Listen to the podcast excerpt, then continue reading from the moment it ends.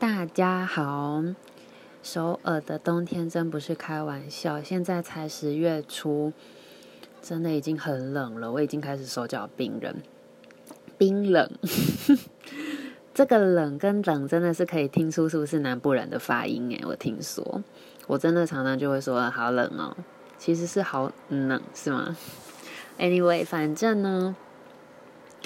就是这个冬天来的又急又快，大概一个多礼拜前中午还是非常热的状态，我还有台湾朋友来的时候，甚至中暑在中午的时候。但殊不知过了一个礼拜，天气瞬间降到七度到十一度之间，就不能小看东北亚。但即使是这样，我今天还是买了一杯台湾来的。珍珠奶茶啊，觉得非常幸福。我今天想要聊的话题是，为什么人会很容易厌倦自己的生活？嗯，我曾经在广告公司，嗯，它比较像是数位媒体啦的广告公司待了五年多。然后那个时候呢，因为我们有跟电影公司合作，所以基本上每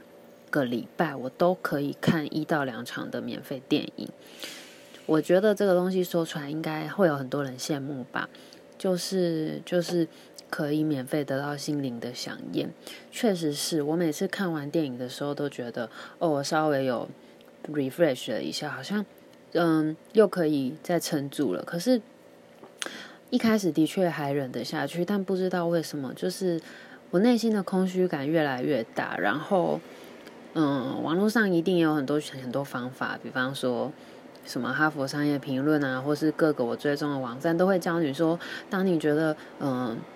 工作遇到停滞的时候该怎么办？当你觉得生活一成不变的时候该怎么办？那些方法我全部都试过，我还上了哈佛的什么线上课程，就让如何让你自己变得更快乐。我开看了两次做笔记，但是对我来说一点用都没有。这很夸张，然后总而言之，我内心的空虚感已经巨大到，我觉得我真的受不了了。就是不是一个礼拜看一两次电影，我就可以满足。就到底哪里出了问题，我也不知道。对啊，但反正，嗯，我对于这我心里面有点问题的那个修复的路程是很长的。那这个问题我就不谈，我想要先谈。很容易厌倦的这个事情，就是，嗯，就一开始我到台北工作的时候啊，因为台北不是有很多，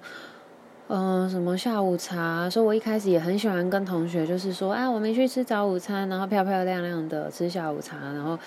台北有很多活动啊，看展览啊，看吃好吃的东西啊，爬爬山，台北附近有很多山。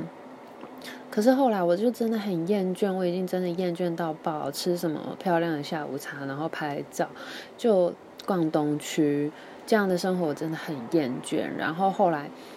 很正常的是，大家都会开始，比方说去露营，然后去学潜水、去攀岩，这些我也全部都做过了，但我还是很空虚，不知道为什么。然后，嗯，我后来觉得。嗯嗯，当然，我是生活中有其他的事情导致我，呃，那个时间一直很负面。但是我觉得有一部分是因为我的生活中没有进步，就是我没有持续的学习，然后导致我对自我认同，就是觉得我的存在好像有点没有价值了。然后另外一方面，我还觉得是生活中一直重复一样的东西，甚至是工作也一直重复一样的东西，完全没有。新鲜感或新挑战这件事，就是整个把我榨干了。对啊，然后我就会觉得，有的时候让头脑感觉到一点痛苦，真的是很必要的事情。就比如说，我现在背什么韩文单词变得很背得很痛苦啊什么的，就是虽然真的是我的头脑觉得很痛苦，但我内心其实是很享受，因为我就知道哦，我有在进步。然后我会觉得人。有的时候就是需要做不一样的事情，比方说，我说我在台北的时候呢，吃贵妇下午茶我已经吃腻了，所以我就开始挑战不一样的东西啊，比方说去做划那个 canoe，就是那叫什么蜻蜓嘛，就是在海上面的那个小船，反正就各种户外活动，然后登山什么的，一个一个去尝试，然后学习东西。然后像我来首尔，因为我才来半年，所以基本上我还有点乐此不疲。而且因为首尔真的很大，所以很多餐厅我根本还吃不完。然后还有很多活动我也还没做，就是你的生活就是需要一些新的刺激。但当有一天我自己演腻的时候，我可能就会再做别的事情。那我有一个朋友，他就是，嗯，就他另外一半是韩国人，所以他就跟我说：“哎，其实我觉得我已经腻了，说我真的我好腻哦，什么 KKday 啊那种上面推荐的那个景点，我已经全部都去过了，我觉得好无聊哦。”然后我就一看就，就哦，真的耶，因为我们。在来首尔念书之前，我们来韩国也三四次了，就很多景点真的是去过了。可是，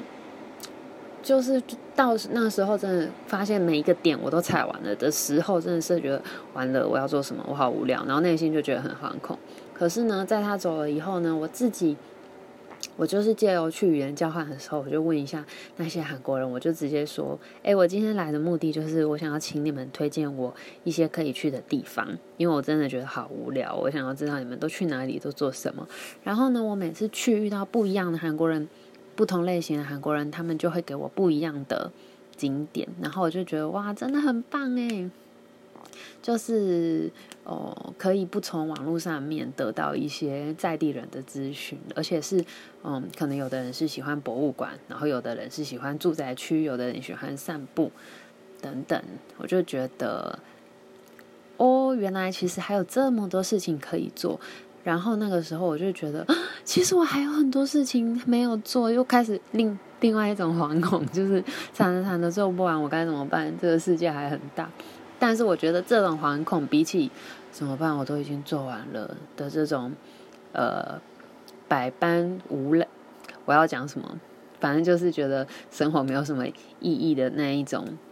因为就全部都做过的那种无聊感，还好的太多太多。所以呢，不知道哎，我就是想要鼓励大家，就是旅行也是一种啊。就是每次，我记得我第一次出国旅行的时候，我真的是像被充电充到超级饱、超级饱的那种状态回到台湾来，就觉得真的超级棒的。所以后来我就真的爱上旅行这件事情，因为我觉得，就是我觉得很容易会有一种我活着要干嘛？就这些东西我都好熟悉，真的没有意义了。然后我怎么去思考，我去想象明天也好像会跟今天一模一样。可是如果当你去旅行的时候呢，就会看到哦，原来这个世界上有那样子长得那样子的动物，有从来没有看过的地貌，有从来没有看过的植物跟花，你就会觉得我到底还有什么东西还没有看？我好想要知道，然后我好想要知道为什么他们长。为什么讲那样子？为什么？然后他们是怎么生活的？他们有什么样的特性？然后跟在台湾的有什么不一样？就会产生很多好奇心，然后就会觉得，哦，我好像我人生没有那么无聊了，我还有很多事情还可以做。而且那个时候你就会，嗯，有很多反思，你会看到别的人的需要，